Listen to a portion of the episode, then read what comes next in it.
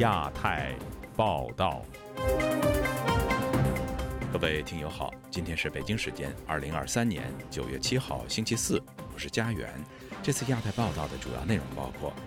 习近平北戴河会议疑遭元老斥责，有分析认为元老妄议中央难度高；英文《中国日报》宣传习思想，限制留言后仍遭潮水般负面评价；蔡依林《玫瑰少年》在长沙演唱会被取消，恐遭举报违反主旋律。中国政府禁用苹果手机办公，在华外资恐引寒蝉效应。美国计划在未来两年发展强大的人工智能战力。接下来就请听这次节目的详细内容。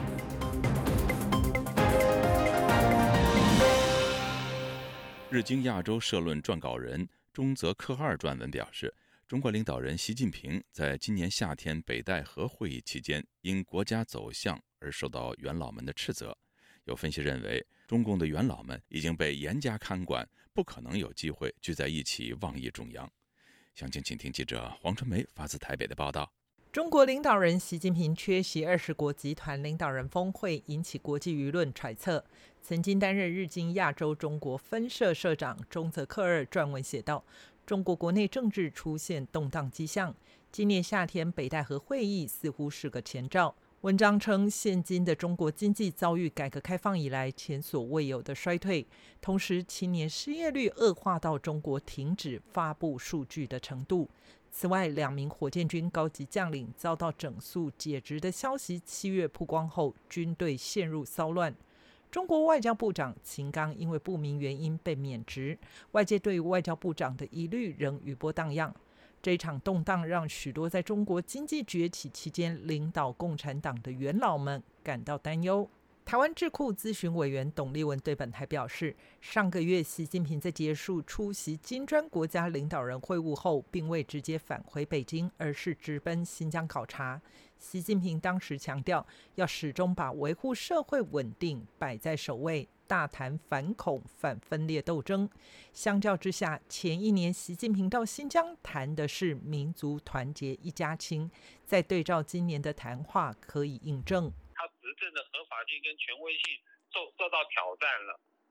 而且呢，他他自己哈已经极端的恐惧了。中泽科尔引述所谓的消息人士称，北戴河会议前，党内元老们已经先行召开会议，总结他们的意见之后，只有几位元老前往北戴河向习近平传递他们的共识。如果政治、经济、社会动荡持续下去，没有采取有效应应措施，中共可能失去公众支持，对统治构成威胁。报道指，这一群元老的核心人物是中国前国家副主席曾庆红。旅美评论人士陈破空接受本台访问时表示，曾庆红跨越了各派系，他既是江派，也是红二代太子党龙头人物。如果这项消息属实，说明二十大是在江派或残余势力帮助下，成功将团派团灭。他提到，在二十大胡锦涛强行被架离时，现场笼罩在惊恐的气氛中，习近平在会后却跟曾庆红谈笑风生。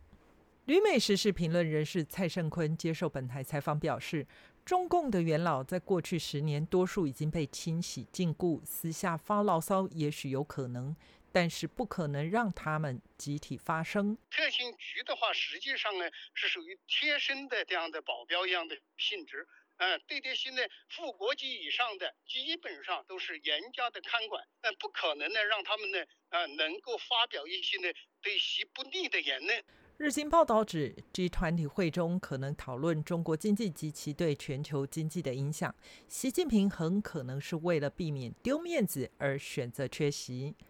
自由亚洲电台记者黄春梅台北报道。国际社媒 X，也就是原来的 Twitter 和脸书上，被认为是中国最高领导人习近平的个人账号的 “X's Moment” 即“习的时刻”，近日在海外引发广泛关注。舆论多数认为这是中国政府大外宣的惯用手法，但也有观察人士认为，这恰恰体现出中国政府的不自信。详情，请听记者王允的报道。常在 X 平台或脸书等社交媒体上浏览的人们，会很容易感受到 “She's Moments” 账号的内容与当下国际社会关注中国问题的焦点差异很大。就在国际媒体连篇累牍报道中国经济遇困时，She's Moments 在 X 平台和脸书上贴出的内容，却是北京市郊荔枝园丰收了，以及习近平说中国经济是汪洋大海云云。但对中国经济有切肤之痛的人们是不会被轻易遮蔽的。身在美国纽约的中国商人马骏对本台分析说。She's Moments 的这些内容表明了他大外宣的本质，与事实不符，共共产党的所有的宣传的一贯性的东西啊，哪怕他自己知道，他也不会让别人知道。说我知道经济不好，或者有什么问题，或有什么丑陋的东西，这是他们一贯的，这是基因所决定的东西。She's Moments 作为中国政府宣传工具的痕迹是显而易见的，在 X 平台和脸书上的这两个 She's Moments 账号。几乎都是转发中国官媒英文版《中国日报》有关中国，尤其是习近平的报道。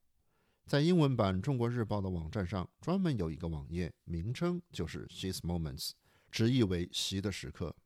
这两个社媒账号被人所广知是这个星期的事情。据网络上流传的截图显示，中国湖北省政府下的一个宣传账号“湖北发布”。周一在微信文章中提到了 “She's Moments” 是习近平总书记海外官方推特账号。这一消息经过推特大 V 的转发，一时引起广泛的关注。不少人似乎真的以为这是习近平的个人账号。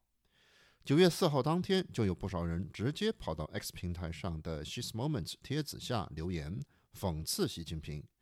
用的语言包括“独裁者习近平”、“中华国贼习近平”和“洗包子”等等。身在荷兰的艺人是林生亮说：“这个账号的受众面可能很窄。这个实际上他他的看的还还不是说不是说让外国人看的，就是在外国的这些华人华侨，或者说这些留学生能看看懂这些英文的人看的。”观察可以发现，这两个 She's Moments 账号的阅览量是偏低的。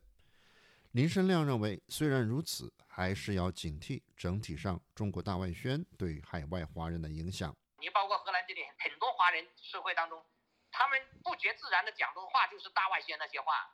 你看我我我身边的那些华人朋友，他就讲了一些中国很强大，那个美国担心中国强大，中国现在很快就要超超越美国，这些都是通过这些跟官方宣传的那些一模一样的那个话。就在 She's Moments 引起广泛关注的这几天，这两个账号似乎收紧了控评的功能。马骏对本台分析说：“这个账号本身可能是想体现习近平说的五个自信，但限制评论似乎就没那么自信了。不，不是他一是不讲真事，二一个是他把评论区关闭的，他害怕别人说他嘛，啊，害怕各种留言嘛，影响嘛。他把这种账号称为喇叭，而且他不和别人讨论嘛，他就是一个喇叭啊，他没有这个收音的功能嘛，啊，他拒绝收音嘛，他只只做到喇叭就行了。”自由亚洲电台王允华盛顿报道：中国粉丝爆料，台湾歌手蔡依林演唱会必唱的曲目《玫瑰少年》在广州演唱会后被砍掉了现场的霓虹灯，到了长沙直接在节目单中就被消失了。台湾同性恋团体认为这首歌对性少数群体具有鼓舞的力量，却违反了中国的主旋律。作家上官乱分析说，演唱曲目已经批准又被砍掉，恐怕遭到了举报。这首歌后续在中国其他城市的演唱会上，可能也会遇到相同的命运。以下是本台记者夏小华发自台北的报道。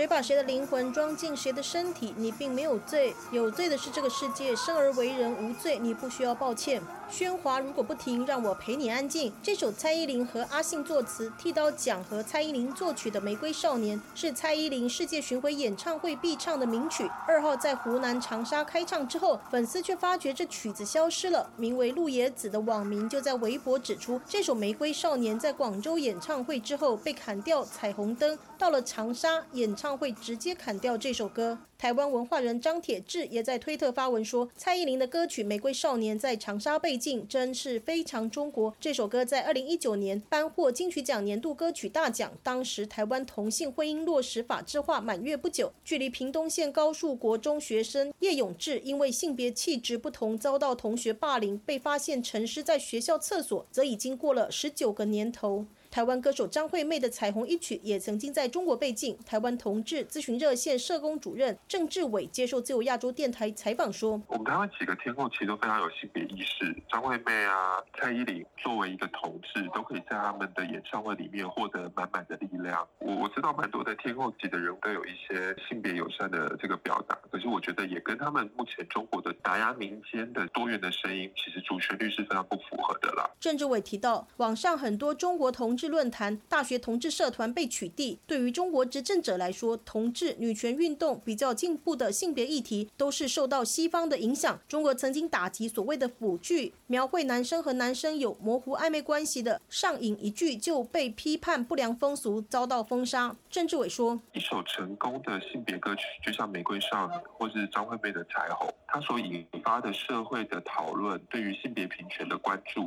我觉得不亚于我们同志运动的任何一个组织。呃，在中国，他们依然希望给在地的这些支持性别平等、支持多元的中国的歌迷多一点点支持啦。蔡依林当年以《玫瑰少年》拿下金曲奖，发表感言就曾经讲过：“叶永志提醒了我在任何情况下，我都可能成为某种少数。”我要更用同理心去爱任何我身边的人。这首歌不是写给某一个人或是某一群人，是写给每一个自由的灵魂。你一定要记得选择你自己，支持你自己。玫瑰少年在长沙演唱会被消失，网上一片骂声，怒指当局越来越封建。粉丝就说这首歌没有惹到谁吧？明明是一首反对霸凌、很正能量的歌曲。五月天内地演唱会频繁被唱啊，被砍得毫无道理。持不同意见的网民则说，非要把这首歌狭隘的曲解为他们的，别自我高潮带节奏了好吗？有没有可能是歌单随机啊？但也有粉丝说，无论是不是被砍，感谢这个世界有蔡依林把永志的故事带给我们，任何人都值得被这个世界温柔以待。蔡依林官方微博只抛出演唱会的照片，并没有提到此事。长沙文化部门也未见对此事说明。自由亚洲电台记者夏小华台北报道。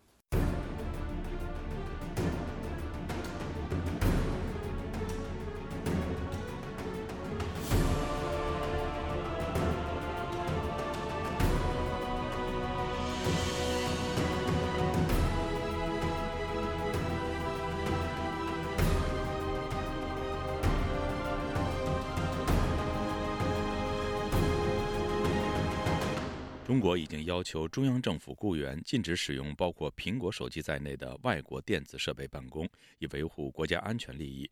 虽然这一禁令此前早有消息传出，但中国政府正在加大执行力度。有分析指出，上述举措可能会对在华外资品牌产生寒蝉效应。以下是本台记者经纬的报道。《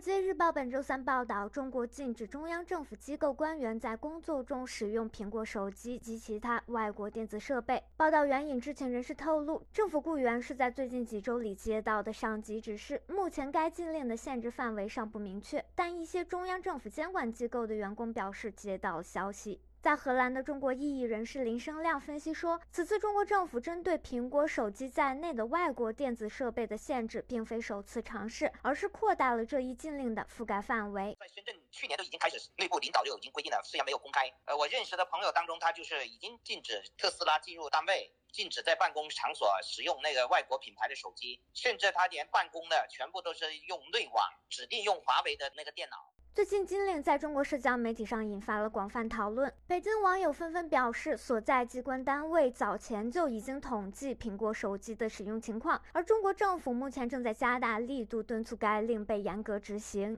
中国民主党全国委员会主席王俊涛认为，此次禁令的出台昭示着中国政府对数据安全的广泛担忧。自一九年以来，华为已经历美国的四次制裁。随后，中国以可能导致国家安全信息泄露为由，禁止美国品牌汽车特斯拉进入军方、政府机关等敏感设施。王俊涛说：“美国公司一般来讲呢，它是独立运行，它不会跟政府进行这种配合。但是中国政府呢，独裁者喜欢用他的思维去想问题，所以他们会认为呢，美国政府也会这样去做。”中国于二一年正式实行数据安全法，该法不仅要求中国科技巨头分享其收集的用户数据，在华经营的外国公司亦受其管制。此外，出于对隐私的保护，美国也积极推动对中国社交软件 TikTok 限制措施。林生亮说，与美国实施的禁令不同，中国此举涉嫌违反世贸组织规定，且会加剧外资品牌逃离中国。美国对中共的制裁是要记得一点，一个是它是盗取人家的知识产权，这是两完全两是两个概念的，而且它现在不是说单单是针对美国，它现在针对所有外国品牌都不可以使用。《华尔街日报》评估说，该命令是中国政府为了减少对外国技术的依赖和加强网络与信息数据安全而采取的最新措施。此举可能会对在华外国品牌产生寒蝉效应。华盛顿智库哈德逊研究所国际经济和国安问题专家沃特斯表示，上述禁令只会继续阻碍外国投资，并使中国成为外国公司不可靠的市场。自由亚洲电台记者经纬华盛顿报道。为了应对中国快速的军事扩张，美国在近年来也致力于进行国防改革，以确保在军事领域保持领先。近日有消息传出，美国政府正在规划于两年内建造一个庞大的军事人工智能系统，以应对中国等对手所带来的威胁。以下是本台记者唐媛媛的整理报道。据《华盛顿邮报》报道，美国国防部正在规划在两年内建造一个人工智能网络，希望透过结合无人机与自主系统，来遏阻中国在印太地区扩张的野心。美国国防部部长凯撒琳·希克斯本周三在一场会议中指出，五角大厦计划在近期划拨数亿美元预算来开发数千个陆海空人工智能系统。这个项目着重于小型、智能、低成本。希克斯在周二表示：“我们并不在战争中，我们不希望进入战争。但是美国国防部必须要像在战时一样快速移动，因为中国并不会等待我们。”上周五，美国国防部宣布推出复制者计划，预计部署数千个自主系统来应对中国向世界扩张的野心。希克斯周三的演讲为复制者计划揭露了更多细节。外界推估，这项计划是受中国的军事发展所推动，因为中国如今军事发展快速，目前解放军已经拥有比美国还多的船舰，同时也已经投资于自主系统研发。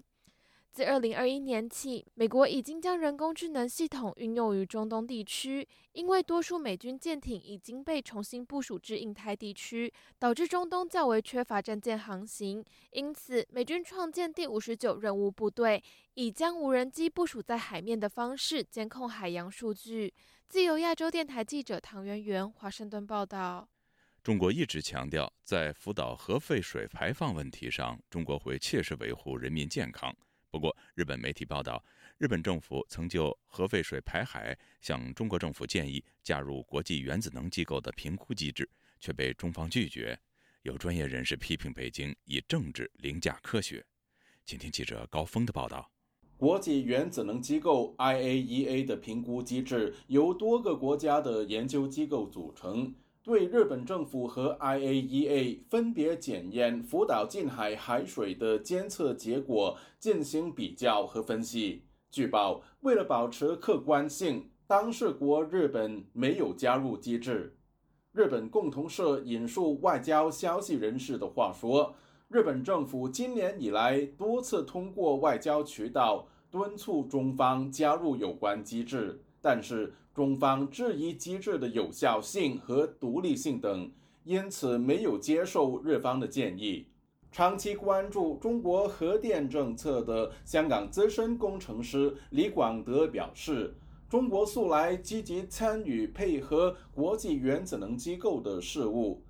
这次面对核废水排放，北京的态度却截然不同，实际上是罔顾人民健康。”中国他希望通过这个国际原子能机构来向世界证明中国在这个核电方面的能力，同时向海外的国家输出自己的核电产业。如果中国政府关心中国人民的健康的话，他更应该积极参与这种监测机构，第一时间可以看到，第一时间可以指出问题，第一时间呢，呃，可以呢改变排放的方式。李广德说：“有关决定反映中国不尊重科学，甚至认为取得更多科学数据只会妨碍他煽动反日情绪的目标。这种态度呢，凸显出呃用政治来凌驾科学。他宁愿不看不问科学数据，只是公开的来指责日本，但是又没有那个科学数据支持。日本首相岸田文雄正在印尼参与东盟峰会，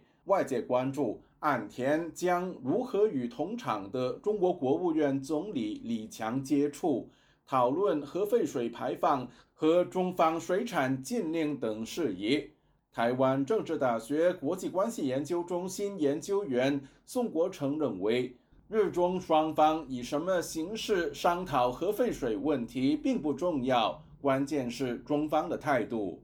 中共不会妥协啊，因为他好不容易逮到一个机会，能够利用这个呃特别敏感的这个核废水的问题。来作为一种意识形态的反击，呃，因为美日韩三国已经搞成了一个所谓的联合阵线嘛，强烈的要围堵中共，这个是中共所没有办法忍受啊，也吞不下去一口气啊，中共一定会死死的咬住这种所谓意识形态的一种民族主义的立场。宋国成说，即便中日之间召开特别会议讨论核废水问题，恐怕也不会得出比较具体的结论。自由亚洲电台记者高峰香港报道。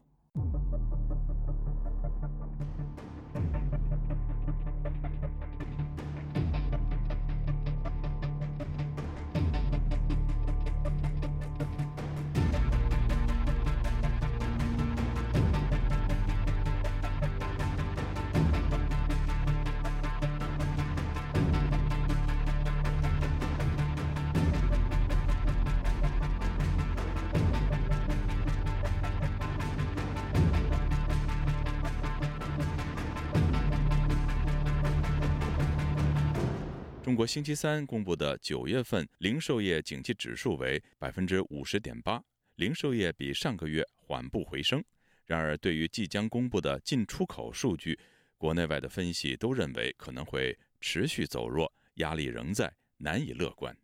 以下是本台记者黄春梅发自台北的报道：中国商业联合会周三发布九月份中国零售业景气指数为百分之五十点八，比上个月回升零点五个百分点。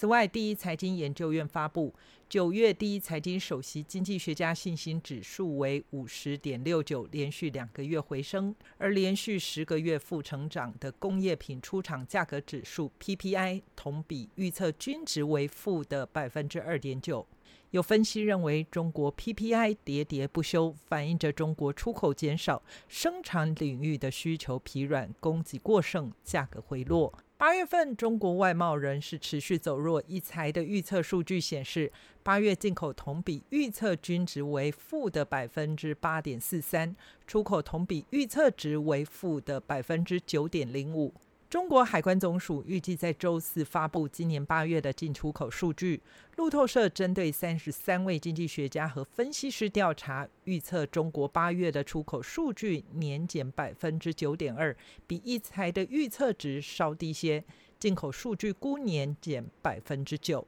报道分析，中国出口衰退固然与终端市场需求下降、西方政府呼吁企业降低供应链风险等因素有关。但是长期而言，显示中国与西方在商业关系上有渐行渐远的趋势。自由亚洲电台记者黄春梅台北报道。英国第二大城市伯明翰市政府宣布破产的消息，在中国网络引起热议。中国官媒也报道了这一事件，而不少中国网民则冷嘲热讽。然而，当下中国地方政府的经济状况是否真的如此乐观，足以让中国网民有底气嘲笑别的国家吗？以下是本台记者董书月和吕希发自伦敦的报道。英国第二大城市伯明翰市政府周二宣布破产，只保留必要和对于弱势社群的基本服务。市政府解释，破产的主因是因为当地违反性别平等相关条例。自从一二年起，需要向一百七十名前员工支付赔偿，早前已支付十一亿的英镑。现在已经无法应对债务，不得不走上破产之路。中国喉舌《环球时报》在官方微博发文报道事件，而英国伯明翰市政府宣布破产的话题也登上了微博热搜，大批中国网民冷嘲热讽，留言说：“没想到国外连政府都能破产。”更声言中国一定会赢到最后。中国金融学者司令接受本台访问的时候说：“中国当局是借此控制舆论，转移民众对于中国内部经济下行的关注，然后掀起一波在微博上的啊。”这个对于伯明翰政府破宣告破产这个新闻的这种炒作，我想啊是包藏祸心的，很明显呢就是有政治操弄和政治意图在其中。啊，本身呢他自己现在呃经济呢陷入到严重的衰退当中。事实上，中国政府现在没有办法，只能够呢操控舆呃舆论的这种民族主义情绪。来转移人们对于他自己目前治理危机、呃堆积成山的各种矛盾的这种注意力而已。